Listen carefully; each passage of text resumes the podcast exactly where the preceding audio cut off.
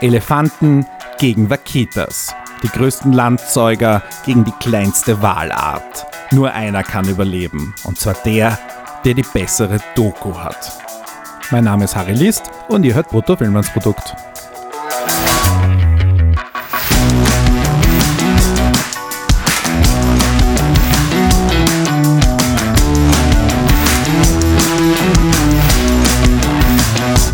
Wenn wir hier bei Brutto Filmlandsprodukt in den letzten 109 Folgen eins bewiesen haben, dann, dass wir radikale Tierschützer sind.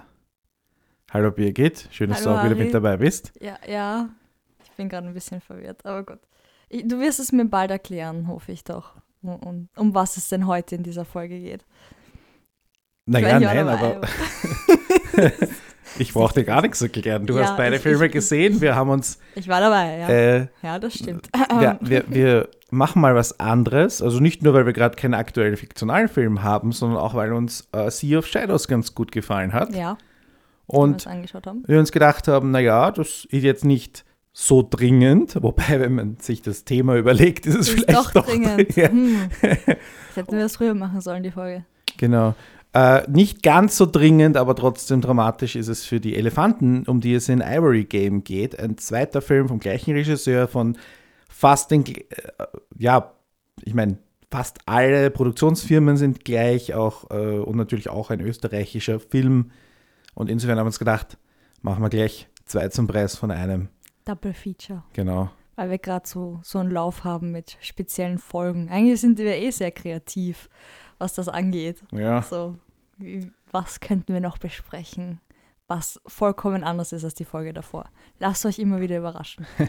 Nachteil des Ganzen ist halt, die Filme anzuschauen, ist speziell im Fall von Sea of Shadows, der jetzt eben quasi gerade aktuell im Kino war, schon ein bisschen schwieriger, weil bis der eben ähm, großflächig zu sehen sein wird, kann es eventuell in Österreich noch dauern. Ich möchte allerdings darauf hinweisen, dass er am 9. November auf National Geographic USA ausgestrahlt wird und danach soll der Film ähm, über das National Geographic Network welche Sender auch immer da in Österreich mit verbandelt sind, in ja, 172 Ländern, in 72, Uh. 42 Sprachen zu sehen Wow. sein.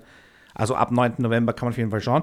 Die Ivory Game ist auf Netflix. Der, Ja. Die haben sich die Rechte gesichert. Ähm, soweit ich weiß, haben sie sich eben nicht die Rechte an äh, Sea of Shadows gesichert. Das, ich will jetzt nicht langweilen, aber da gab es einen Bieter, da gab es einen Bieterwettkampf und Uh, den hat Netflix diesmal nicht gewonnen. Auch basierend auf dem Erfolg von Ivory Game, Ja. der zumindest auf der Shortlist für den Dokumentarfilm Oscar war.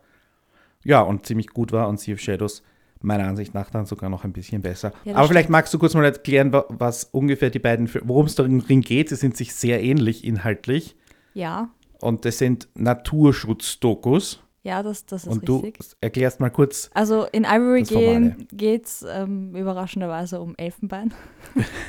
also und das man- wächst in Elefanten. Ja, das wächst bei Elefanten und dann muss man das, okay, ich, ich will das jetzt ein bisschen ernst angehen, weil es doch ein sehr trauriges Thema ist.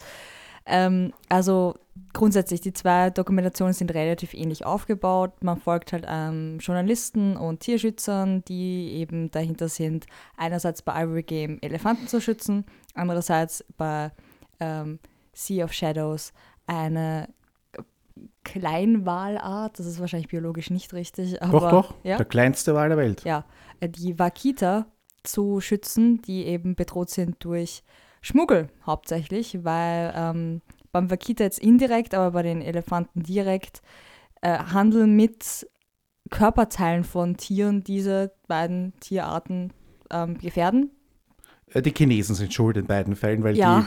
die halt äh, uralte historische Naja, im- äh, das, ja, das eine, also bei dem Elfenbein ist es einfach De Dekoration, also um, um Schmuck und, und Statussymbole werden eben das Elfenbein ähm, Nashörner spielen so eine kleine Nebenrolle, die dann meistens zerrieben werden und die dann eher auch eingenommen werden, medikamentös. Aber ja, teilweise glaube ich auch. es geht hauptsächlich um, um verarbeitet, ja, Elefanten. ja. Ja, Und das wird eben ähm, illegal ins Land geschmuggelt, wird aber legal verkauft. In, in China ist, zu, jedenfalls zur Zeit der Dokumentation war es noch, ich weiß, weiß nicht genau, wie es jetzt der Stand ist, Mhm. war es noch legal, ähm, Elfenbein zu kaufen, aber eben nur eine bestimmte Menge. Und das Problem ist eben, dass nie ein Überblick gemacht worden ist, wie viel ähm, Elfenbein eigentlich im Land ist. Dementsprechend konnte man quasi das ähm, Weißwaschen ist das ein dummes Wort dafür, aber es ist halt nicht mehr illegal, sondern legales Elfenbein quasi geworden. Und bei den Vaquitas ist es so, dass ähm, eine andere Fischart, also ein richtiger Fisch, kein Wal, äh, im selben Golf ähm, eben illegal gefischt wird, der, dessen Schwimmblase eben für die traditionelle Mhm. Medizin in China benutzt wird. Und die, ähm, die Netze, in denen verfangen sich eben diese Wakita und die äh, ertrinken dann. Und es gibt nur noch 30 Stück zur Zeit der Dokumentation. Also ungefähr haben sie geschätzt, so genau weiß man es gar nicht, Ja. weil die sehr, sehr selten zu sehen sind. Und ähm, dadurch sind die eben auch bedroht. Wiederum Schmuggel, ähm, viele Machenschaften, illegale Mafia, sonstiges ist in beiden Fällen natürlich wieder involviert, weil, wo man viel Geld machen kann. Teilweise werden in, dadurch auch natürlich Waffengeschäfte finanziert, da da sehr viel Geld umgesetzt wird und das Mhm. kann man natürlich dann auch in, in Waffen und, und Terrorismus und eben Mafia-Geschäfte Aber nicht investieren, nur, in beiden Filmen gibt es auch eine, eine Gruppe, nämlich die ganz normalen äh, Landwirte, wenn man so will. Ja. Im Fall der Vaquitas sind es halt die Fischer, die halt sagen, okay, wir, wir können ehrlich fischen. Das ist halt ha- extrem harte Arbeit und in Wahrheit können wir nur fischen, um uns ähm, Grab mal vielleicht uns selber zu ernähren. Genau. Äh, oder wir fischen ähm, auch illegal und haben da ein extrem extremes Einkommen. Ja. Also vor allem für, für die dort relativ arme Gegend. Und im, im, äh, im Fall der, der Elefanten ist es zum einen so, dass die Elefanten teilweise auch als Schädlinge äh, Ja. betrachtet werden. Das heißt, sehr viele Leute, so wie bei uns jetzt der Wolf, ja, abschießen, weil, aber dort Ja. halt natürlich ein Elefant, der durch deine Plantage trampelt, Weil- ist, ist ein Problem. Ja, oder eben auch, auch das äh, ist, weil es eben da ist und nicht Genau. gut genug geschützt werden kann, weil ein Schutz gegen Elefanten dann auch wieder Geld kostet und dann hast du Genau. eben das Problem, dass du schon aus reiner Selbsterhalt das Tier töten möchtest Genau. und warum solltest du dann nicht gleich auch das Elfenbein verkaufen? Oder eben, dass du nur das, dass du die Elefanten einfach so jagst, um das Elfenbein zu oder verkaufen. so, um dich dann, ja. Genau.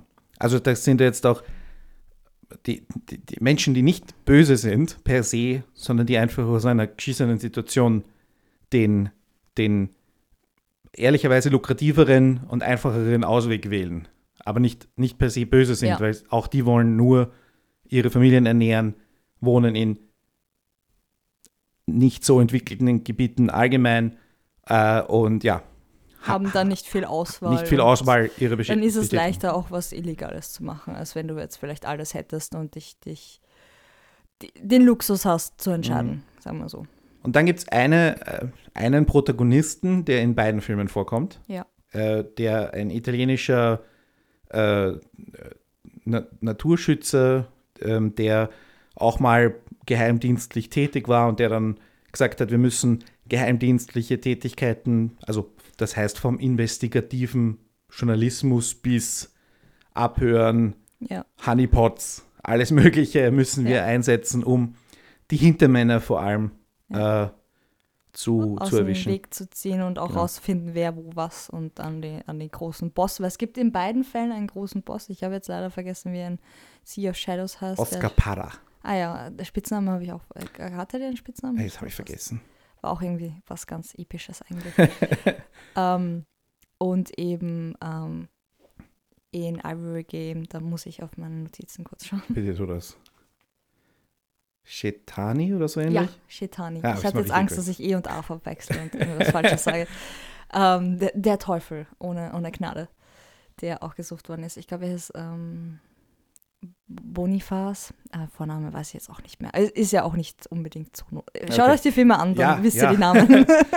Könnt ihr es euch aufschreiben. Absolute Sehempfehlung. Ja. Äh, wir wollen aber jetzt gar nicht mehr so detailliert über die Filme an sich reden. Also wir werden immer wieder darauf drauf zurückbeziehen, aber auch generell so ein bisschen mal über die, äh, die Art die, der Filme, die wir jetzt gesehen haben. Wie sollte man Doku machen? Ja.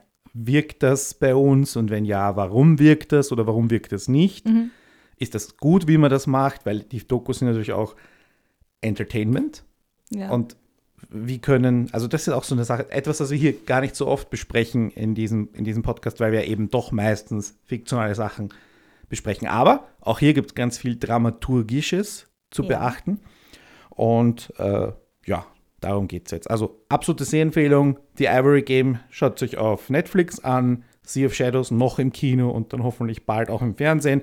Beide Filme sind produziert von Terra Mata Factual, die wiederum Teil des großen Red Bull Medienimperiums sind. Das heißt, wahrscheinlich werdet ihr die Filme auch auf Servus TV sehen können, bevor sie in anderen Sendern zu sehen sind. Also dort auf jeden Fall ins Programm schauen. Und dann noch eine zusätzliche äh, Sehempfehlung, weil der Film war, glaube ich, vorher und ähm, dürfte auch sicher eine Inspiration gegeben haben. Und zwar eine Kurzdoku namens Souls, äh, Souls of the Vermilion Sea. Und die, das sind 30 Minuten und es geht um die beiden Fischer, die, Fi- die ehrlichen Fischer, die auch in Sea of Shadows Mhm. Ja, vorkommen, okay, die äh, Familie Valverde, Vater und Sohn. Und die sind die Protagonisten in dieser nicht so hochglanzproduzierten Kurzdoku. und es geht ein bisschen mehr in ihren Arbeitsalltag ähm, und in ihr, in ihr Verständnis und wie die als die ehrlichen Fischer drüber denken. Und auch das, was sie im Sea of Shadows, wo sie nur eine von vielen Parteien sind, die ihre Meinung ja, sagen, ja. sie, äh, gehört ihnen diese 30-minütige Doku. Die ist gratis auf Vimeo und bei Amazon Prime verfügbar. Haben wir euch alles verlinkt. Sehr schön. Erster Punkt: Kino oder Netflix? Da ich beides gesehen habe, eines, einerseits im Kino, einerseits in, in Netflix, muss ich sagen, im Kino war schon gewaltiger und man sieht, dass es teilweise fürs Kino gemacht ist. Also wir haben ja immer so die Frage, welcher Film muss jetzt wirklich ins Mhm. Kino oder ist es für den kleinen Bildschirm auch ausreichend? In dem Fall ähm, würde ich euch auch empfehlen, wenn ihr Sea of Shadows noch erwischt, bitte im Kino anschauen, weil das deutlich mehr Ja.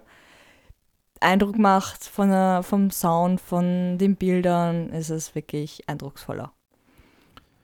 Hindert natürlich nicht daran, dass man Informationen bezieht über die Tiere im Film, aber ähm, wenn ihr jetzt aus Genuss auch Mhm. ins Kino gehen möchtet, dann, also, oder aus Genuss auch einen Film genießen wollt, das ist ein seltsamer Satz, aber ihr müsst jetzt damit leben, dann würde ich euch sagen, eher, eher Kino den nehmen. Mhm. Äh, Beide Filme sind ja auch, hab- haben so viele Protagonisten und so. Das ist jetzt nicht so ein Film, den man nebenher beim Bügeln schauen kann oder Ja, so. nein? Ja. nein, nein, das geht nicht. Das ist, also das, das macht es ein bisschen ähm, schwierig, den dann halt im Fernsehen zu schauen, wenn man sich nicht bewusst vor den Fernseher setzt, um Ja. das anzuschauen oder halt vor Netflix und, und den Streaming.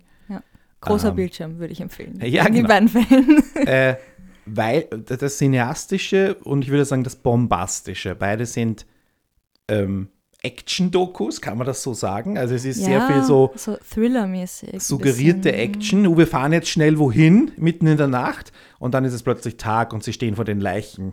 Ja. Und er hat gesagt, okay, ja, schnell in der Nacht fahren war jetzt ähm, überinszeniert und es war, Ja, oh ja, komm, auch- finden wir auch- den toten Elefanten und wow. und, Und, dann finden wir einen anderen toten Elefanten, den sie eigentlich nicht gesucht haben. Teilweise Genau. kam es auch so vor. Also jetzt bei Ivory Game.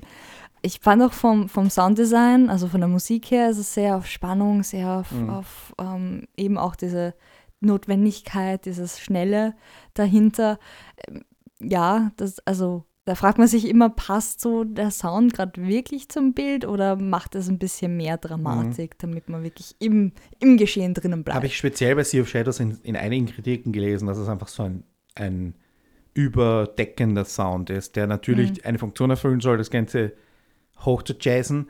Also nicht literally Jazz, aber aufzubauschen. aufzubauschen, zu unterstützen, aber eben ähm, dann ja teilweise einfach das Ganze zumüllt mit, mit, mit Sound und Ich so. finde halt am kann, ich, Anfang, kann ich verstehen. am Anfang bei Sea of Shadows hat das richtig gut funktioniert, um im Film reinzukommen. Aber interessanterweise diese Anfangsszene, wo gleich ganz viel Action ist, die war dann auch irgendwie ein bisschen isoliert, fand ich. Also ich Ja. habe dann irgendwie ge- versucht, wo die hineinpasst in den Film.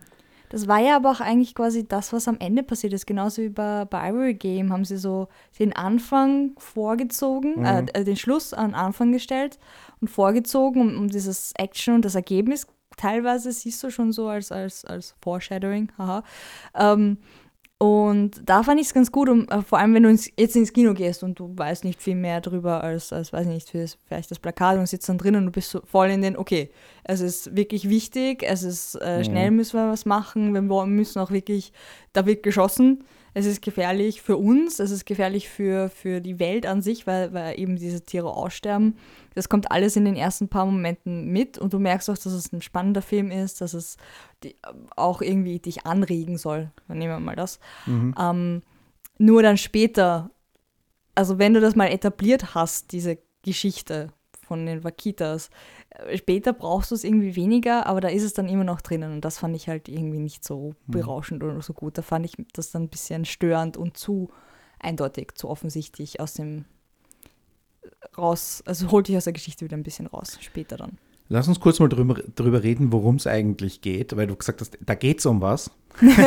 also ich jetzt nicht im Sinne von, es geht um Elefanten und Schweinswale, sondern es geht um äh, und Elfenbein und Schwimmblasen, Ja. sondern es geht, also bei Call to Elefanten. Elef äh, Elefanten, diese großen äh, majestätischen Tiere, da, wo, Säugetiere, wo wir auch so einen richtigen Bezug dazu haben, Ja. weil wir die äh, im Zoo kennen und ja, weil irgendwie die immer so als Sinnbild für, für die sind einfach riesig, ja. Ich meine, sind die Ist auch größten Sinnbild Land. für Afrika ein Genau. bisschen, ne? Und, Und- und, gleichzeitig auch diese soziale Komponente, dass das Genau. eben Säugetiere sind, die auch eine sehr Also hohe die eignen sich Struktur insofern als, als Protagonisten ganz Ja. gut, aber das Bedrohungsszenario ist, äh, sagen wir mal so, es gibt noch sehr viele davon, es, man kann sie sehr gut in Zoos halten. Ja. Also, dass diese Tiere aussterben oder dass wir diese Tiere ähm, auch, ähm, dass die nicht einen riesigen Lebensraum hätten, weil sie haben ja auch drei Viertel von. Afrika zur Verfügung. Ja. Und Nationalparks gibt es, in denen das ganz gut funktioniert und wo sie Mhm. sich wiederholen und so weiter. Und diese Mhm. Poacherei ist ja wirklich ein teilweise lokales Problem, aber natürlich ist es sehr schwierig, die ganz Afrika zu überwachen, Ja. weil Ja. groß. ähm, und da- dann haben wir diese Vaquitas und diese Vaquitas sind halt, okay, auch Säugetiere, ja, aber sie sind halt doch Fische oder kleine, nicht, nicht einmal Delfin ähnlich, sondern eher so, so äh, ich weiß nicht, Essfisch ähnlich, ja, obwohl sie natürlich Wale Ein, sind. ein Mensch kann sie halten oder zwei zusammen. ja, sie sind nicht, sie sind Sie sind höchstens so einen Meter groß. Ja. Und aber wir, wir erkennen, dass es sie nicht mehr geben wird. Ja, vor allem Es, höchstwahrscheinlich gibt es sie schon nicht mehr. Oder was im Film ein bisschen, was nicht ganz so passt, weil ähm, angeblich könnten sich mit den 30, wo sie behaupten, oder den 15, wo sie behaupten, dass es sie noch gibt, könnte sich der Bestand erholen. Ja, schwierig. Aber schaut halt schlecht Also aus. einerseits, da gibt es ja mehrere Probleme. Also einerseits, dass es so wenige sind.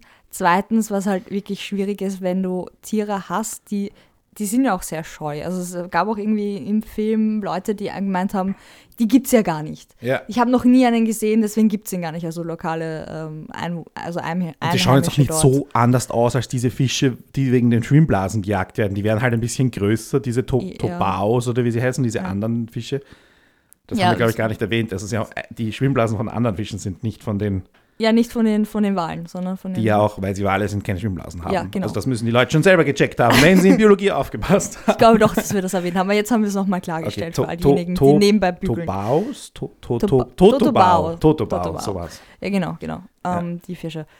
Ähm, genau, aber es wird ange angezweifelt, dass es die Wale überhaupt gibt von Einheimischen, weil es eben so wenige gibt, die so selten zu sehen sind. Äh, Logischerweise sterben die aber auch halt, äh, ohne dass wer sieht, weil die Netze einfach unter Wasser sind. Dementsprechend ist es halt auch eine Mhm. Bedrohung, die jetzt nicht so angreifbar, sichtbar, sonst was ist. Und die, äh, was halt auch ein Grund ist, die wurden in Gefangenschaft noch nie gehalten. Mhm. Das ist halt dann, wenn du Aufzucht äh, machen willst oder eben wie bei Te Elefanten oder bei Pandas, wo du es dann in Gefangenschaft irgendwie versuchst wieder auszuwebern. Bei Tigern gibt es ja auch so. Die Möglichkeit hast du bei denen nicht. Das ist schon jetzt so, so eine kleine Anzahl von, von, von Walen und dann kannst du sie nicht einmal mehr züchten in Gefangenschaft. Hm. Dann, ja, schaut sehr was, was auch, worauf ich hinaus aus. wollte und was auch im Film gesagt wird, sie sind eine gute Case Study. Weil ich bin mir jetzt nicht sicher, ob das Ökosystem im Golf von Kalifornien das über nicht, also das wird es überleben, wenn die 15 Fische nicht mehr gibt. Ja, Davon können wir ausgehen. Nächste, ne? Aber das Weiterfischen, wenn die Totobaos und mit den Totobaos die Vaquitas und vielleicht noch viele andere Tiere, nämlich Delfine und so weiter, dann wird es Ja. dann wird's eher problematisch. Ja. Wenn die paar Wale und so weiter. Aber sie sind eine Das ist so Case der Study und es wird auch im Film gesagt, es ist Ja. eine Case Study, wie der Mensch eine, eine, eine, eine Fischart äh, oder eine, eine, also nicht Fisch, Walart äh, äh, wirklich endgültig ausrottet und wir dabei Ja. zuschauen können. Und jetzt denke ich mir aber auch, okay, es ist eigentlich eben irrelevant. Bei den Elefanten ist es irrelevant, weil definitiv zu retten ist, aber wir sollten auf jeden Fall was tun, aber es ist noch definitiv nicht zu spät, es ist nur grausam, Es weil uns das wirklich grausam. nahe geht. Ja. Gleich am Anfang diese Familie, die da äh, verrottet schon, Ja. an ermordeten Ja. Elefanten und alles, was ihnen fehlt, sind nur die depperten äh, Stoßzähne und alles andere ist da und liegen gelassen. Aber bei diesen Dingen, die sind halt nicht schier. Das habe ich mir nämlich auch gedacht. So, man könnte die gleiche Geschichte wahrscheinlich mit wertvolleren, also für den Ökokreislauf wertvolleren Tieren erzählen, die So genauso Piranhas. gefährdet sind, die aber einfach schleimig und schier oder was auch immer sind. Hm. Und die äh, Vaquitas sind halt, weil sie halt Wale sind und irgendwie so, die sind so diese Poster, ja, diese, diese Posterboys Du für, meinst, für wir haben ja Mitleid, wenn es ein. Säugetier Ja? ist. Also hier manipuliert uns der Film ja auch. Ein bisschen, ja. Also was heißt ein bisschen, ja. Ja. Also das, Punkt, das funktioniert bei beiden. Die, Ja. die, die, das Bedrohungsszenario ist, Elefanten sind okay, aber wir sollten uns nicht deppert spielen. Und Vaquitas ist schon spät, aber sie sind lieb, schaut her. Und das ist ein Beispiel und wir sollten dann daraus lernen. Und das ist für die, keine Ahnung, Die Frage ist halt weißen auch, Haie äh, oder, keine Ahnung, Blauwale nicht so weit kommen lassen. ja, die Frage ist halt auch, wie, wie inwiefern es nicht auch weitergeht. Das ist jetzt die erste Spezies, die dort ausstirbt. Aber wenn das so weitergeht mit Fischen und so Ja. weiter, äh, irgendwann mal ist es überfischt und, und dieser Bedarf nach Dingen, ähm, in dem Fall illegale Sachen, ist halt fragwürdig, ob man das, also warum wir das nicht stoppen können. Mhm. Weil es ist seit 1975 verboten, die Totoba überhaupt zu fischen.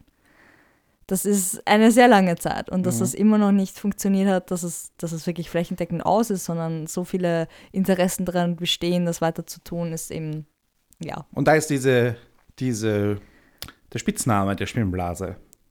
Kokain des Ozeans. ja Und nicht nur, dass es viel mehr wert ist, also sie sagen ja, immer, es ist mehr, ja. Kilo, Kilo in Gold, Ja. ähm, ist es mehr wert als ein Kilo Gold, ähm, eine Kilo, ein Kilo Schwimmblase.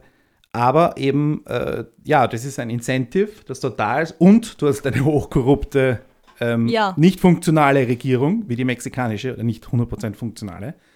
Daher, ja, was wir jetzt vermuten, auf, aufgrund der Bilder, die wir gesehen haben im Film, ne? Genau. Also so, Genau. so Geschichten. Also was können diese Filme bewirken?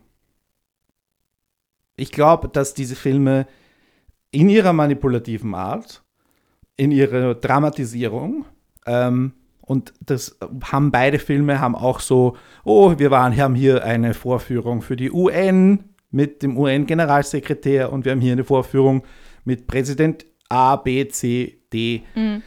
ich glaube, da können die Filme wirken. Sie können so, sie kommen nahe ran an die Leute, die was zu entscheiden haben. Und das nächste Mal, wenn wir ein Freihandelskommen mit Mexiko abschließen, ja, könnte man aus Brüssel heraus etwas sagen. Also übrigens, einen Absatz schreiben wir schon noch hinein. Das bitte Ihr nicht. haltet euch gefälligst daran. Ja. Ja. zum Beispiel. Also hier, glaube ich, können diese Filme wirken. Mhm. Oder indem wir spenden, weil da sind ja auch ganz viele Organisationen Ja. beteiligt, ganz viele Produktionsfirmen, aber auch ganz viele Umweltschutzorganisationen und sehr viele sind spezialisiert auf einzelne Ja. Tiere, wie zum Beispiel dieses Wakita CPR. dieses schöne Projekt, in, das fürchterlich scheitert im Film, was furchtbar ja, traurig das, ist. Ja, das ist. Ähm, Ich dachte mir schon am Anfang, wie das so angefangen hat, so, oh, wir haben noch nie ein, ein Tier in Gefangenschaft gezüchtet. Also, oh, das wird nicht gut gehen. oh, das geht nicht gut. Die, die, also, ich weiß nicht, für all diejenigen, die, die es sich noch anschauen wollen und keine Spoiler wollen, bitte jetzt weghören. Ähm, aber dass eben Tiere, die sonst noch nie in Gefangenschaft gehalten worden sind, oder manche Tiere, die man in Gefangenschaft halten, einfach es nicht aushalten, sondern einfach sterben, hm. ist halt schon sehr häufig. Wenn man ein paar Tierdokus gesehen hat oder so ein bisschen auskennt, ist das echt ähm, ein Problem, ein Riesenproblem. Mhm. Und, und das ist eine, eine Chance, dass das funktioniert, die sehr gering ist. Und dann, wenn du schon so eine kleine Population hast, da nochmal zu spielen, meine, Ist der echt hart, Aufwand, der Aufwand hart. ein Viech zu fangen, äh, war ja riesig. Ich meine, sie haben ja äh, wochenlang mit mehreren Schiffen Ja. und die Fischer waren auch dabei ja. und haben, haben gesucht und dann finden sie eins und es funktioniert halt nicht. Aber es war eigentlich ein riesiger Aufwand, um das zu probieren und dieses, dieses schwimmende Becken, ähm, also diese Zuchtanlage oder Schutzanlage, die sie da gebaut hatten, die dann völlig sinnlos war, Also es war fürchterlich viel Aufwand und man wusste, musste es probieren und das ist halt auch so eine Sache, man muss es probieren Ja, ja, aber und sowas ist teuer und braucht hätte. Genau. Und dass das Tier halt wirklich so verendet, einfach nur weil es in einem Becken mit, mit, mit, mit Netzen Naja. ist, ist halt schon auch, also verstehe ich jetzt auf der biologischen Ebene nicht, aber ist ja egal, es Das hat nicht funktioniert Psychologisch. Ich meine, wenn du jetzt auch nicht dran gewöhnt bist, in, in engen Räumen wie hier in einem Zimmer zu wohnen, würdest du wahrscheinlich auch auszucken und also nicht gegen die Wand rennen. Eh, ja, okay. Also ja, möglich. das würde wahrscheinlich auch bei Menschen so laufen. Also ja. Den kann man halt Dinge erklären. Den Tier kann man das schwer erklären, dass Schwer. es das jetzt gerade nicht machen Ja. sollte. Genau. Also auf jeden Fall, das war äh, schwierig zum Anschauen. Ja, Ähm, sehr traurig auch. Und ähm, da wissen wir, Aber- über Elefanten wissen wir mehr. Das Ja. heißt, äh, und wie gesagt, wir können, wir können sie auch gut im Zoo halten. Also, Gut wer- halt, nicht also ideal wäre Ja, schon, ja, wenn sie rumlaufen ja, könnten, genau. aber ja, es geht, sie überleben es man kann, wenigstens. sie, man kann die Art auf jeden Sie Fall retten. alt. Ja, Ja. genau. Oder sogar älter. Ja. Ähm, also auch hier Probleme. Aber natürlich, okay. Call, Call to Action sind auch über die Webseiten, also die Filme an sich sind dann quasi auch so kleine Marketingmaschinen in der Hinsicht auf einer kleinen Ebene, wegen Spenden und so, weil wir vorher geredet haben, Mhm. ähm, ist das auch ganz schön, dass man quasi das nutzen kann als Marketing-Tool, aber es ist halt schon sehr eindeutig, dass es ähm, versucht, Leute zu engagieren und jetzt nicht eine, eine trockene Doku, die, die dir nur die Fakten präsentiert. Das ist schon ein bisschen emotional gestalteter als Genau. sonst, sagen wir es so. Das ist schon der große Unterschied, der einem auffällt bei beiden Filmen. Und wenn wir den Vergleich mit anderen österreichischen Dokus ziehen, ich meine, ich bin jetzt äh, definitiv kein Experte und, und auch nicht der größte Fan von österreichischen Dokus generell, dann, ja, ich meine, allein das Tempo, in dem erzählt wird, ist schon mal was anderes. Aber ich, ich finde auch, und ähm, das haben die beiden ja auch, dieses, was du angesprochen hast, sehr richtig, dieses kleine, diese kleine Marketingmaschine funktioniert halt nur, ähm, wenn das Ding auch flächendeckend zu sehen ist. Und Ja. Netflix und Fernsehen und ähm, National Geographic mit seiner weltweiten Netzwerk an Ja. Und was auch immer, ist da einfach ein wichtiger Player. Und jetzt war das Ding jetzt im Kino. Das Ding hatte nur einen limitierten Kinostart in vier Ländern. Eins davon eben Österreich, weil österreichische. Produktionsfirma, Ja. österreichischer Regisseur. Ja. Und natürlich die USA, weil sie einen Oscar gewinnen wollen. Aber, naja, es ist völlig legitim. Ja. Ist, also, du musst ja im Los Angeles County, um genau zu sein, musst du gelaufen sein im Kino, damit du für den Ah. Oscar eligible bist, glaube ich. Ich weiß nicht, wie das bei Dokus ist, aber für alle anderen Filme, für normale Filme gilt das, also fiktionale Filme gilt das. Ähm, also, diese, und dann hast du diese österreichischen Filme, die halt dann ewig nirgendwo zu sehen sind und das können die besten, halt ruhig dahin plätschernden Dokus sein, die die beste Aussage haben, Mhm. aber es bringt halt nichts. Und dann kommt, sind wir natürlich auch bei der Frage, Man will es auch anschauen. Wenn du die ganze Berichterstattung siehst und Sonntag, wirst du auch eine Möglichkeit haben, es sehen zu können. Und wenn es irgendwie nur kurz im Kino war und dann nirgendwo sonst mehr zu sehen, denkst du so, ja, okay, habe ich irgendwann mal gehört, aber ob es dann wirklich diesen Einfluss hat, Nur ein Beispiel, äh, letztes Jahr im Kino gewesen, dieses Jahr ähm, auf der Sh Shortlist oder List für den österreichischen Filmpreis, Welcome to Sodom, dieser Film über diese große Müllhalde in, in Ghana, Ja. glaube ich, wo äh, halt der ganze Elektroschrott landet und dann dort unter horrenden Bedingungen die Leute das Metall rausschmelzen und so halt Ja. wiederverwerten und verkaufen und davon leben. Ähm, und dieser Film, ich möchte ihn mir noch anschauen. Und ich habe halt herumgeschaut, wo er ist. Und er ist tatsächlich äh, Video-on-Demand-mäßig zu haben, auch schon in Österreich. schön. Aber ja, halt hinter einer Paywall. Und du, ich musste ihn aktiv suchen. Es ist niemand, hat mir Werbung geschalten, hey, du kannst jetzt Welcome to Sodom sehen und so weiter. Und der Film hätte ja auch hier die Message, Elektroschrott etc. etc. Ja. Also auch hier, auch Zeitgeist-Thema. Ja. Ja. Ähm, aber das meine ich genau mit dem Unterschied. Auf der anderen Seite ist dieses aktivistische Filme machen versus dem reinen dokumentarischen, wo du sagst, aber ist nicht jeder Dokumentarfilmer auch Aktivist eigentlich und will er nicht irgendein Problem aufzeigen? Also das ist auch so eine, dann sollte eigentlich die Zugänglichkeit leichter sein. ja, Ja. genau. Und dann haben wir zum Beispiel auch wieder so eine Sache, diese äh, gerade im Kino gewesen, Bewegungen eines nahen Berges, mal abgesehen auf der Titel zum mich schon einschlafen lässt. aber da geht es halt auch um einen ähm, afrikanischstämmigen ähm, Ja. Autoverwerter irgendwo in der Steiermark, der halt dann Teile nach, nach äh, Nigeria schifft oder so, keine Ahnung. Sagt auch irgendwas aus über die Welt, aber ich, wie gesagt, ich bin gespannt, wann der Film im Fernsehen läuft. Weil wenn du ihn jetzt nicht in den zwei Kinos oder drei Kinos, in denen er gelaufen ist, gesehen hast oder halt bei irgendeinem Filmfestival, Ja. was lerne ich dann über den Recyclingprozess von Autos und, äh, und, und, und passe meine zukünftige Autokaufentscheidung vielleicht daran an oder was auch immer der Film für eine Aussage hat. Ja? Ja, ja. Also das ist, das ist so ein Problem. Das heißt, diese, diese Hochglanzproduktionen haben nicht nur mehr Kohle, sowieso schon, weil sie eben von diesen fetten ja. äh, Produktionsfirmen. Und ich meine, wer da ist da noch beteiligt? Das ist nicht nur Red Bull. Leonardo fucking DiCaprio mit seiner Produktion Beide bei Filme. beiden. Paul. Allen, Microsoft-Mitgründer, war bei Ivory Game dabei. ja.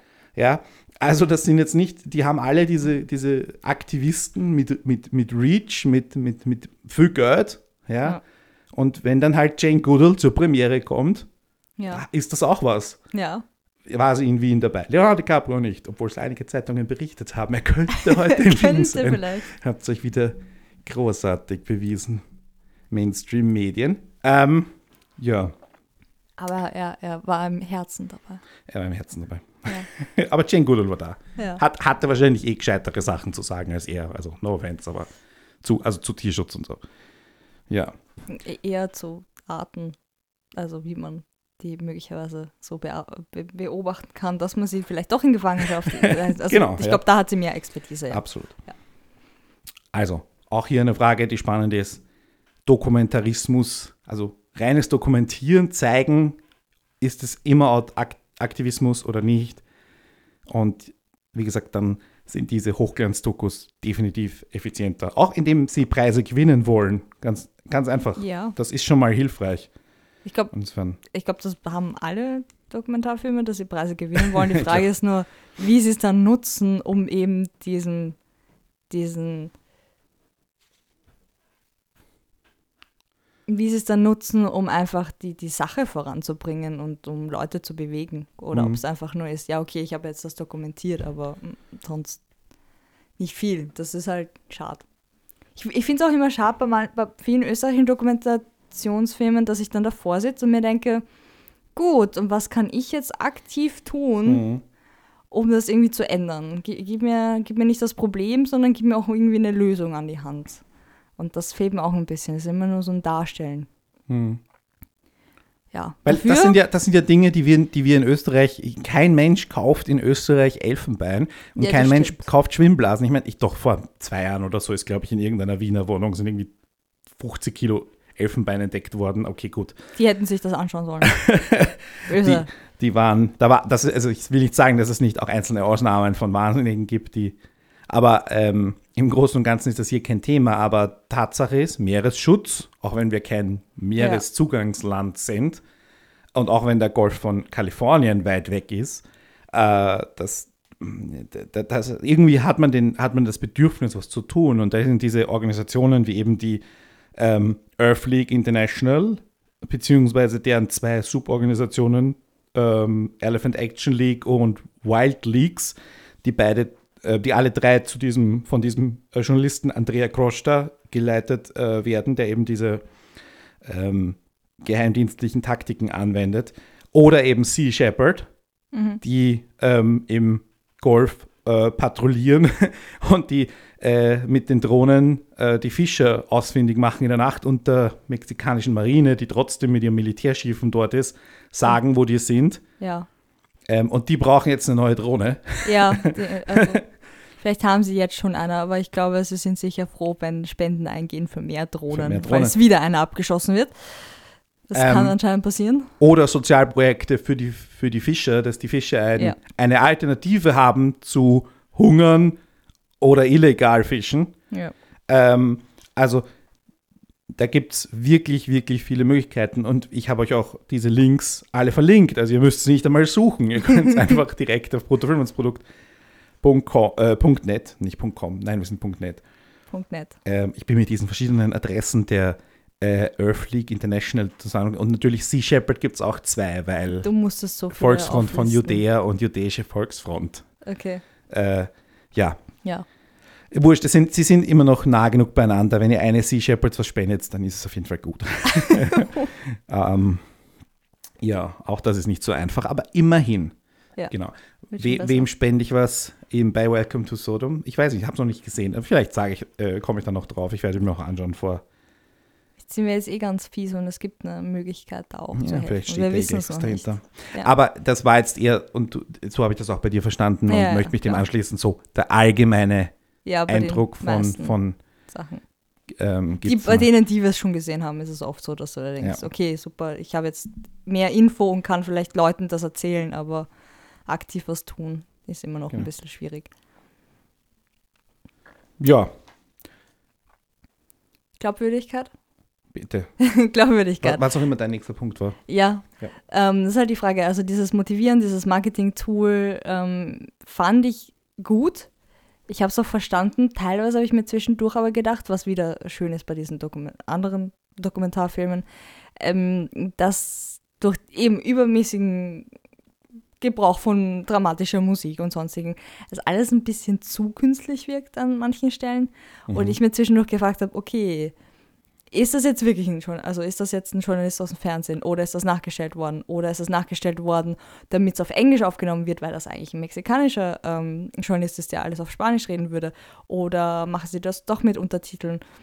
Und ich mich ein bisschen gefragt habe, wie es zusammengebaut worden ist, was jetzt wirklich über, Mhm. was Dramatisierung ist und was echt, was jetzt wirklich mitgenommen worden ist und was inszeniert worden ist, weil wir ja doch auch wissen, also wir zwei jedenfalls, was ähm, man alles tun kann, damit man nicht doch noch eine schöne Aussage bekommt oder Mhm. die Person fragt, kannst du das nicht nochmal wiederholen und zwar indem du in die Kamera schaust und dann wird das eben zusammengeschnitten Ja. mit Originalaussage, die äh, gemacht worden ist und mitgenommen worden ist und andererseits nochmal ein Und schönes natürlich Bild. ist das auch der Ton ist immer perfekt eingestellt ja, und so. ja, es ist ein bisschen immer ein bisschen Das- fragwürdig. Und wenn in man Wahrheit siehst du dann nur den, den Richard Latkani, den Regisseur mit seiner Handkamera daneben und denkst, hm, okay, aber eigentlich sind die Bilder dann doch irgendwie ganz gut. Also da gab es noch.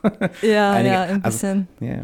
Wie- Was, wie ist, das so was, ist, was ist, ist ist echt, was ist nicht echt und was ist von dem, was man künstlich herstellt? Ich meine, Genau. ist jetzt die Ulrich Seidel-Frage, Ja. äh, der ja das ja auch, der halt auch seine Leute hinsetzt und dann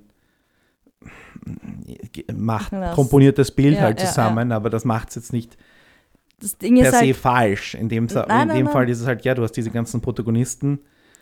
Genau. Eh, und, und das Ding ist ja auch nicht, dass ich jetzt glaube, dass es nicht, nicht real ist, sondern dass es ein sehr dünner Pfad ist zwischen Mhm. Unterhaltung und Glaubwürdigkeit. Man möchte ja natürlich nicht, dass jetzt dann das so wirkt, als, als wäre es inszeniert und da gibt es sehr viele Probleme mit Dokumentargeschichten, jetzt auch in, in, inzwischen Fiktion und, und, und Dokumentar. Also jetzt Krieg der Welten, kurz gesagt, von Orson Welles, ja, so, so Sachen. Ähm, es ist auch eine gewisse Erzählstruktur, die man mit Glaubwürdigkeit in, äh, zusammenbringt und man möchte natürlich nicht so fiktional werden in, Dokumentar, in einem Dokumentarfilm, dass die Leute einem nicht mehr glauben. Mhm. Und da ist immer so, okay, wie unterhaltend will ich jetzt wirklich sein? Und riskiere dann vielleicht, dass die Leute sagen, ja, das ist ja eh alles nicht Mhm. so schlimm, ist ja alles Ich- nicht so Ding und so weiter. Ich höre deine, deine Sorgen.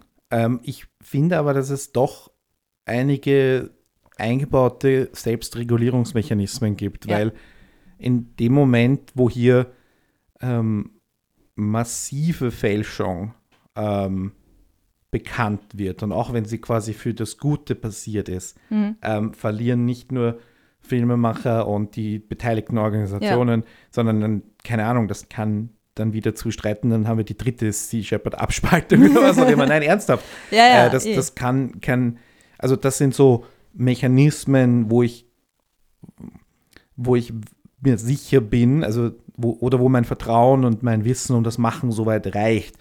Ich glaube dann eher, dass die, die angewandten Techniken so gut sind, indem du zum Beispiel das, was, was du kennst, das vor allem aus dem amerikanischen Fernsehen, Mhm. wo die Interviewer so perfekt die Fragen stellen und dir quasi die Worte in den Mund legen, ja. was auch nicht falsch ist, aber sie wollen Ja, diesen einen ja, Soundbite ja, sie wollen haben. Diesen, diesen Satz haben.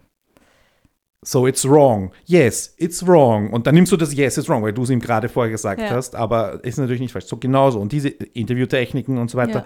Wenn das eben, und wir hatten ja hier Spitzenjournalisten, äh, Ja. investigative Geheimdienstler und so weiter. Wir haben Leute, die das können. Mhm. Ja, also ja, insofern ist das auch glaubwürdig, dass sie dann wirklich einen, Ad, einen, einen General oder Admiral dazu bringen, dumme Sachen vor der Kamera zu sagen. Ja, ja. ja und diese, ich meine, aber diese, auf der anderen Seite, der hat da diese Karte offen liegen und dann schiebt er sie so, hm, habe ich nicht mitgehabt, diese Karte. Ich weiß nicht, wer Oscar Parra ist. Ja, das Der war da halt direkt groß auf meiner Karte, so mit Hm. Rufzeichen daneben, so, Ja, äh, okay. ja. Das, war wirkt dann ein bisschen kindisch, aber wenn Ja. du dir dann halt den restlichen Professionalitätslevel der Mexikaner oder auch was wir glauben über Mexiko und über die mexikanische Marine zu wissen, ähm, dann passt das irgendwie, weil wir glauben zu wissen, dass die korrupt sind, so wie was wir über Mexiko wissen.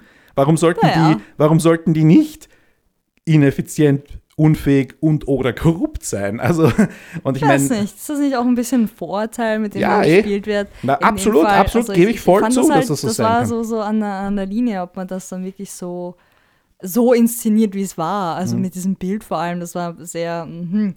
Oh, ja, es hat mich dann zweifeln lassen an der, an der Richtigkeit dieser Situation. Es, was es, sicher- das, ich es bin mir sicher, dass es kein. Schauspieler war. Nein, ja, das auch nicht. Aber das, das, das ist halt dann ein bisschen schwierig.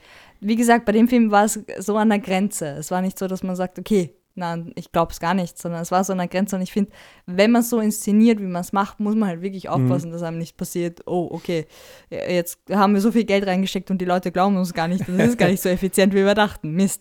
Ähm, Eine Auch- Gefahr, die du immer hast beim Dokumentarfilm Ja. machen, dass einfach die Wirklichkeit einfach viel langweiliger ist. Ja, oder absurder oder, oder einfach, wo du deinen Kopf gre- greifst und glaubst, das kann es nicht geben. Mhm. Sowas gibt es ja gar nicht, weil es- wuh. so, blöd kann ja keiner sein, kurz gesagt. Aber wie gesagt, in dem Also, Fall ist es auch viel schwieriger zu fälschen, als jetzt zum Beispiel im Fall vom Herrn Relotius Ja. in seinen Spiegelreportagen, ja. Ja. Weil einfach die, die, die, das auf der ganzen Welt gesehen wird. ja, und du, du hast Ähm, halt. National Geographic einen Ruf zu verlieren hat. Ist, ja. Also, das sind so Sachen. Das Ding ist halt, ähm, man braucht einfach nur mehr Material drumherum zur Verfügung stellen. Also ich habe jetzt die Website nicht großartig viel angeschaut Mhm. zu dem Film und so, aber diese, dieses Interview im mexikanischen Fernsehen, da waren Kameras von dem Studio dort. Wenn das eine echte Sendung war, dann müsste die Sendung zu Müsste es eigentlich sein, zu finden sein. Und, und ich Ja. gehe stark davon aus, dass ich sie sogar gefunden habe. Dementsprechend ist es dann wieder vollkommen legitim und so, wenn du einfach so Dinge drinnen hast, die du als Zuschauer leicht recherchieren kannst, leicht zum Nachfinden kannst von einer anderen Quelle Mhm. und so weiter, dann ist es überhaupt kein Problem, das zu, so zu inszenieren, meiner Meinung nach. Ja. Und man soll das auch tun. Als, Ja. Weil, ehrlicherweise, das kann ich bei äh, Welcome to Sodom oder so nicht. Ja, Hab, hab, also, ich, okay, wie gesagt, immer noch nicht gesehen, aber ich nehme jetzt trotzdem als Beispiel. Ja. Ähm, Da könnte zum Beispiel sein, dass es äh, dokumentarfilmmäßig inszeniert ist und realistisch ausschaut, aber vollkommen, vollkommen fiktional. ja. Da, da kannst du zum Beispiel auch nicht wissen. Das heißt, ich finde eigentlich diesen Ansatz, es ein bisschen epischer, ein bisschen aufzubauen, aber eben so kleine Sachen drinnen zu lassen, um zu weisen, hey Leute, das ist echt. Wir haben da andere Leute, die es aufgenommen haben, die unabhängig von uns sind. Dann funktioniert das wie ein am Schnürchen, ja, Mhm. dass du Leute motivierst, Leute mitbekommst, mitnimmst. Die kritischen Stimmen, die sich anschauen und sich denken, hm, ich weiß nicht, ob das so stimmt, können für sich selber nachschauen und dann ist es einfach funktioniert. Das finde ich sehr positiv. Man muss halt eben schauen, dass es auch drinnen ist, dass man Sachen nachkontrollieren kann und nicht einfach nur, ja, okay, Mhm. wir inszenieren das jetzt hübsch. Anderes Ding, was äh, diese Filme auch Gefahr laufen, dass es, ich mein, es ist noch nicht so weit, aber es könnte sein, wenn sie jetzt irgendwie alle drei Jahre so einen Film machen. Mhm. Dieser, jetzt haben wir einen Protagonisten, einen äh, Andrea diesen- Krosta. Andrea Krosta, der in beiden Filmen eine gewichtige Rolle einnimmt Mhm. und mit seinen Organisationen, ähm, die er leitet, gegründet hat, ähm, sich dort engagiert. Und hier auch die Frage ist, er ist halt auch on-screen zu sehen ähm, und er steht natürlich auch mit seinem Namen für seine Organisation und so weiter. Ja. Aber hier auch die Gefahr läuft, dass man irgendwelche Stars kreiert oder dass man eben dann äh, vielleicht irgendwie davon abdenkt. Und es ist natürlich auch ganz gefährlich, wenn, nicht gefährlich, ein Problem, wenn Stars so eine Doku machen. Und es gibt natürlich Leute, die vorher Stars wurden, wie zum Beispiel Michael Moore, wo es dann echt, ich habe echt keine, ich weiß noch, wie Michael Moore ausschaut, aber ich habe echt keine Ahnung mehr, was er mir über Waffengebrauch in Bowling for Columbine oder in Sicko über das Gesundheitssystem oder sonst was erzählt hat. Und ich habe alle Filme gesehen. Äh, aber okay. ich weiß noch, wie Michael Moore ausschaut. Und das, ja. das, das, das sehe ich eine gewisse Gefahr, ähm, dass, man, dass man solche Filme eben nicht macht. Auch dass man sich nur noch an die Person erinnert und nicht mehr an die Inhalte. Genau, und ein paar, ein paar, äh, ein paar Momente oder ein paar auch oder auch Super Size Me zum Beispiel, mhm. wo, wo Morgan, Morgan Spurlock ähm, den Selbstversuch macht, dass er einen ganzen Monat oder ein ganzes Jahr oder was auch immer nur McDonalds frisst und zwar immer die großen Portionen. Ja, vor allem immer, wenn es ihm vorgeschlagen wird. Das fand ich immer sehr lustig. ja, so, genau. Ich muss es essen, aber ich will eigentlich nicht und meine ja. Leber ist schon total also, hinüber. Da ist dieses, da also ist diese, das erinnere ich mich noch. Diese Star-Journalismus, Star-Dokumentarfilmmacher, der sich selber zum Subjekt der Berichterstattung macht und das Objekt in den Hintergrund tritt nämlich Überfettung der Bevölkerung, Gesundheitssystem, Waffenbesitz, Walfang, also äh, Fischfang, illegaler Fischfang hm. oder illegaler Elfenbeinhandel. Ähm, ist bei den ist beiden Filmen noch nicht der Fall. Nein. Würde ich nur ansprechen wollen. Ich meine, er ist, er ist ganz gut als roter Faden, weil es ja doch schon viele Protagonisten mhm. sind, dass du irgendwie wen hast, der, der irgendwie zur Seite steht, sagen wir mal so, oder der Sachen erklärt oder wo du irgendwie ein, nicht zu verwirrt wirst von den ganzen neuen Gesichtern, sondern dass du immer so, so eine mhm. Person hast, wo du zurückkommst. Aber ja, wäre natürlich problematisch, weil er natürlich auch in, in den ganzen Marketing oder in den Werbung für den Film mhm. natürlich sicher eine größere Rolle spielt.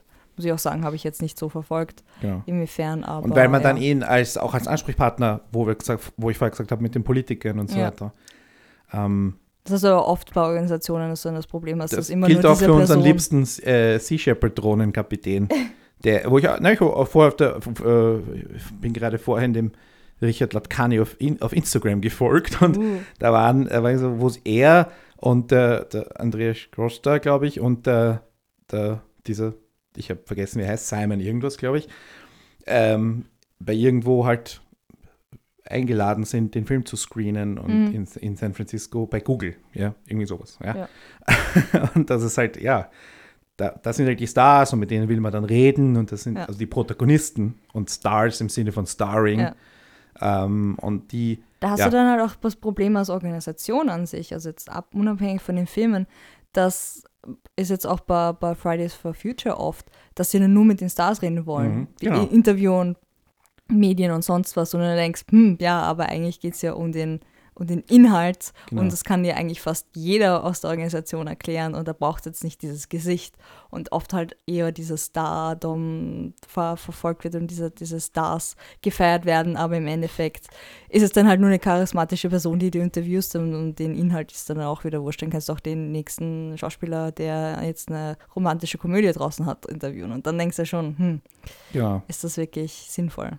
Also auch hier ein schmaler Grat, mhm. wo die beiden Filme noch im, im grünen Bereich sind, ja. aber eben auch, auch generell als Aufruf, wenn ihr Dokumentarfilme seht, dann schaut auf sowas, weil eben, oder hinterfragt, warum muss der Regisseur jetzt auch on camera, on camera sein? Ist er wirklich ein Experte dafür? Mhm. Ist, er, ist es wirklich was im Selbstversuch, was halt jetzt heutzutage eher auf YouTube passiert als in, in einer Kinodokumentar. Das muss man auch sagen, es hat sich aufgehört. Morgan Spurlock hat doch gerade kurz die Zeit vor YouTube abgegrast damit. Also ich fand Super Size Me eigentlich noch, noch vertretbar. Ich fand das okay. Ja. ja aber heute willst du es auf YouTube machen. Weiß ich nicht. es, äh, ich habe. Äh, Vielleicht. Ja. Ich habe gerade drüber nachgedacht, wie das so, so eine 50-teilige Serie auf YouTube jedes Mal irgendwie ein Doppel. Na, Es gibt einen YouTube-Kanal, den ich auch gelegentlich anschaue, der macht immer so 30 Tage Versuche. Okay. 30 Tage keinen Zucker, 30 Tage keinen Kaffee. Wahnsinn. 30 Tage, okay. I don't know. Also das sind, das wäre so, der macht halt dann ein ja, 8-Minuten-Video draus ja, nach 30 Tagen. Das ist halt die Frage, wie, wie journalistisch das dann wirklich ist, wenn du das eh, auf YouTube machst. Weil eh, da war genau. ja auch schon, dass er die ganzen Kalorien mit dem Arzt und so weiter, also das war, hatte mhm. schon mehr Inhalt als jetzt vielleicht ein YouTube-Selbstversuch. Genau. Äh, aber, wo wir gerade beim, beim Ding sind, beim Star sind, es gibt ja der Sea Shepherd-Gründer, Paul Watson, äh, war ja Mitgründer von, von Greenpeace und ist dann rausgestiegen, weil sie ihm zu friedlich waren. Also kein Scherz jetzt. Äh, Und hat dann Sea Shepherd gegründet. Und über den wird es auch eine Doku geben, die, glaube ich, schon fertig ist. Auch von Terramata und die heißt einfach nur Watson. Ähm, soll also demnächst rauskommen. Das finde ich ein bisschen, ähm, also ich weiß nicht, wie eindeutig das ist, wenn es nur Watson heißt, aber gut. ich habe es nicht benannt. Ja. Äh, aber nur so auch in dem, in dem, was wir gerade diskutiert haben, der Star, der, das Ja. eine Gesicht obendrauf.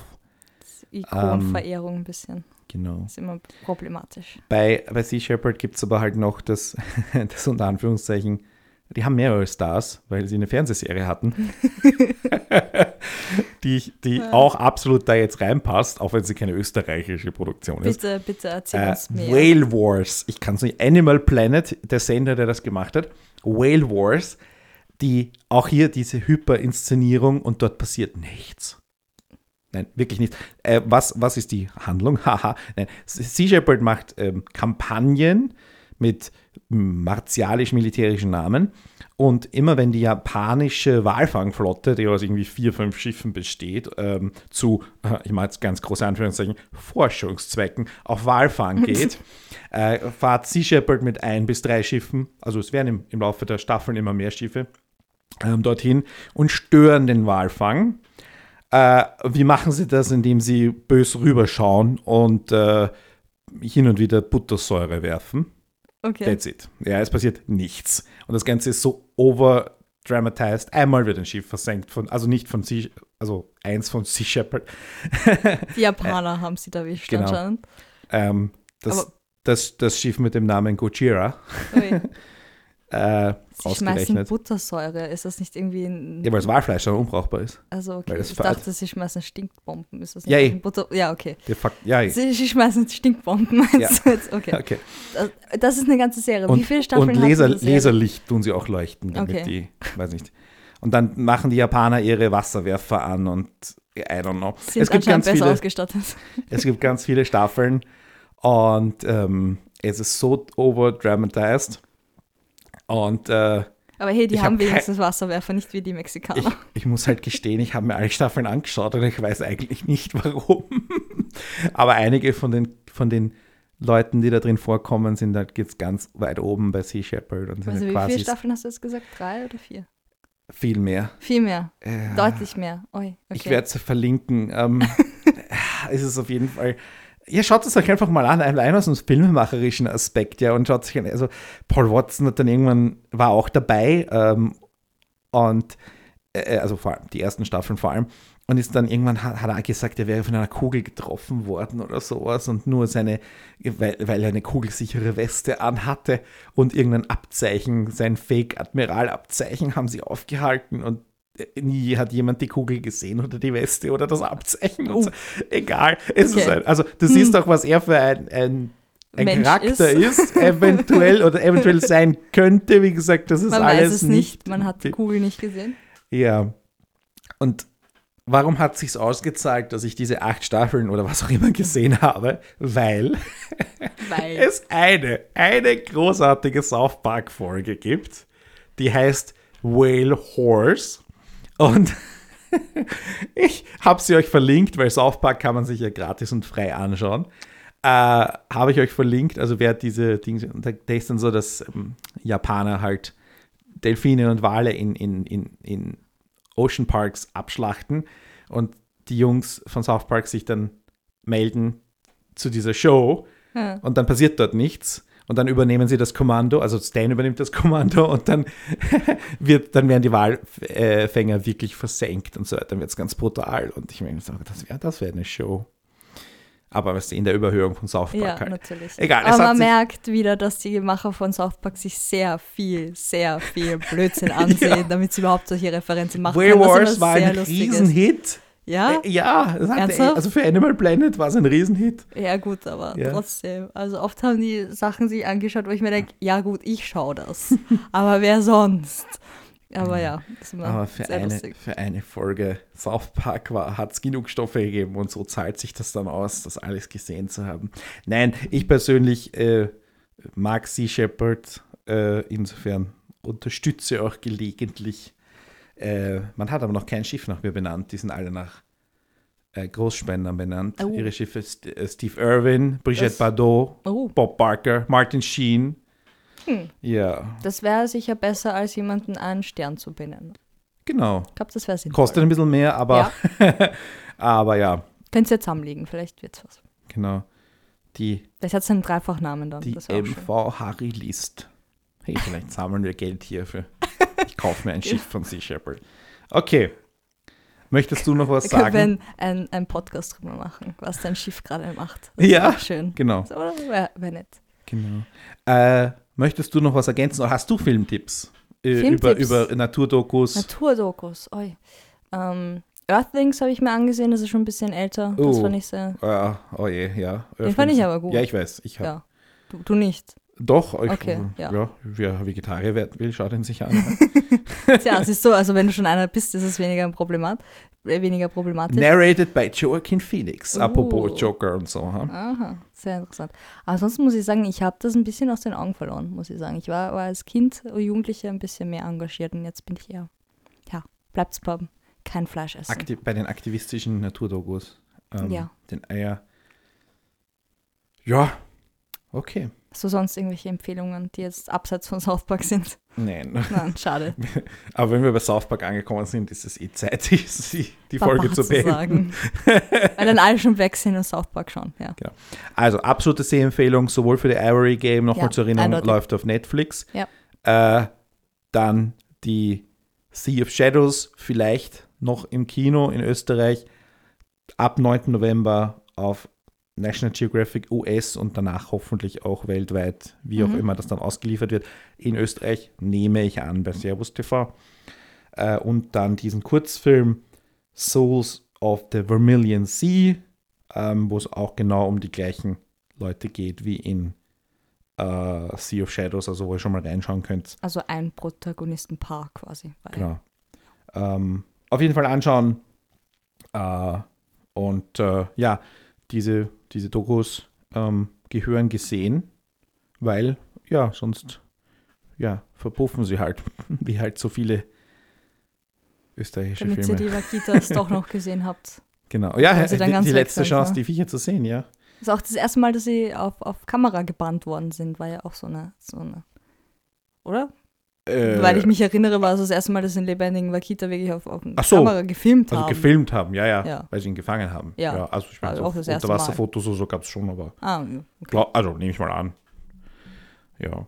Also Unterwasserfotografie ist natürlich auch wieder super, weil National Geographic halt. Mhm. ja, schaut gut aus. Ja. Und ja, alle Links zu den erwähnten Filmen, zu den erwähnten Umweltorganisationen und zu den erwähnten Produktionsfirmen, ähm, die eben sich auch einsetzen für, ähm, für, für Umweltschutz, wie eben der von, die, die Ja. Vul- Vulcan Production von Paul Allen und die Appian Way von Leonardo DiCaprio. Das habe ich alles verlinkt. Und ja, auch Infos, Wikipedia, so zum Anfangen für Sea Shepherd und so weiter. Und ansonsten von dort kommt sie dann eh weiter unter die Webseiten. Ja, ansonsten danke fürs Dabeisein. Nächste Woche äh, weiß ich nicht, was kommt. Ich habe jetzt gerade den Plan nicht im Kopf. vielleicht, Was haben wir ganz wieder, Spannendes, Neues. vielleicht haben wir wieder einen österreichischen Film einmal. Es wäre dann wieder was. Überraschendes, ne? Ein regulärer österreichischer Film. Ja. Äh, wir freuen uns auf eure Ergänzungen, Kommentare, Nachrichten aller Art. Memes. Ja, Memes Nehmen wir immer. immer. Irgendwelche Vakitas. Ja. Oder Äh, South Park, je nachdem. oder so. South Park auf jeden Fall. Äh, wo war ich? Ah ja, wir haben eine Kontaktseite, Ja. Wo darf man es hinschicken? Bruttofilmlandsprodukt. Wer hat sich den Namen ausgedacht? Bruttofilmlandsprodukt.net slash Kontakt. Alle Möglichkeiten, uns zu erreichen, findet ihr dort. Mhm. Facebook-Seite haben wir auch. Twitter haben wir auch. Alles verlinkt. Und äh, Schluss aus. Birgit, danke, dass du mit dabei warst und mir mein Rambling über Whale Wars, bei denen nichts passiert. Eine Serie, wo nichts Ich finde es passiert. immer noch lustig, dass dann nichts passiert. Schaut euch das an und dann sagt es mir, ob was passiert ist. Aber ich habe mir gemerkt, dass nichts passiert ist, im Unterschied zu Bowling for Columbine, wo ich mir nur gemerkt habe, dass Michael Moore drin war. Und ich glaube, Charlton Heston taucht auch kurz auf. Ich glaube, er läutet an, seinen, an die- seiner Tür an. Ah, äh, die. Marilyn Manson, glaube ich, auch. Ja. Ja, okay, schau. Ich merke mal, du die Stars. Die Stars merke ich mir. Ja, und, und dass sie beide Polen waren, darum ging es ja. Also, dass der Zusammenhang zwischen ähm, den Schützen war, dass sie nicht nur äh, Videospiele gespielt haben, sondern auch Polen gegangen sind. Und, Echt? Das ja. habe ich mir überhaupt nicht Ich glaube, darum ging es so, dass, dass, dass, dass Polen Leute dazu bringt, in Schulen zu gehen und Leute zu erschießen. Echt? Ich glaube, das war so die, der Kniff an dem Titel. Habe ich, es ist schon so lange her. Aber er hat einen Oscar dafür gekriegt. Oder? Ja. Ja. Na, weiß ich nicht mehr. Ich Ja. weiß nicht, ob er dafür einen Oscar gewonnen hat. Gut, es haben schon Leute für PowerPoint-Präsentationen Oscars bekommen.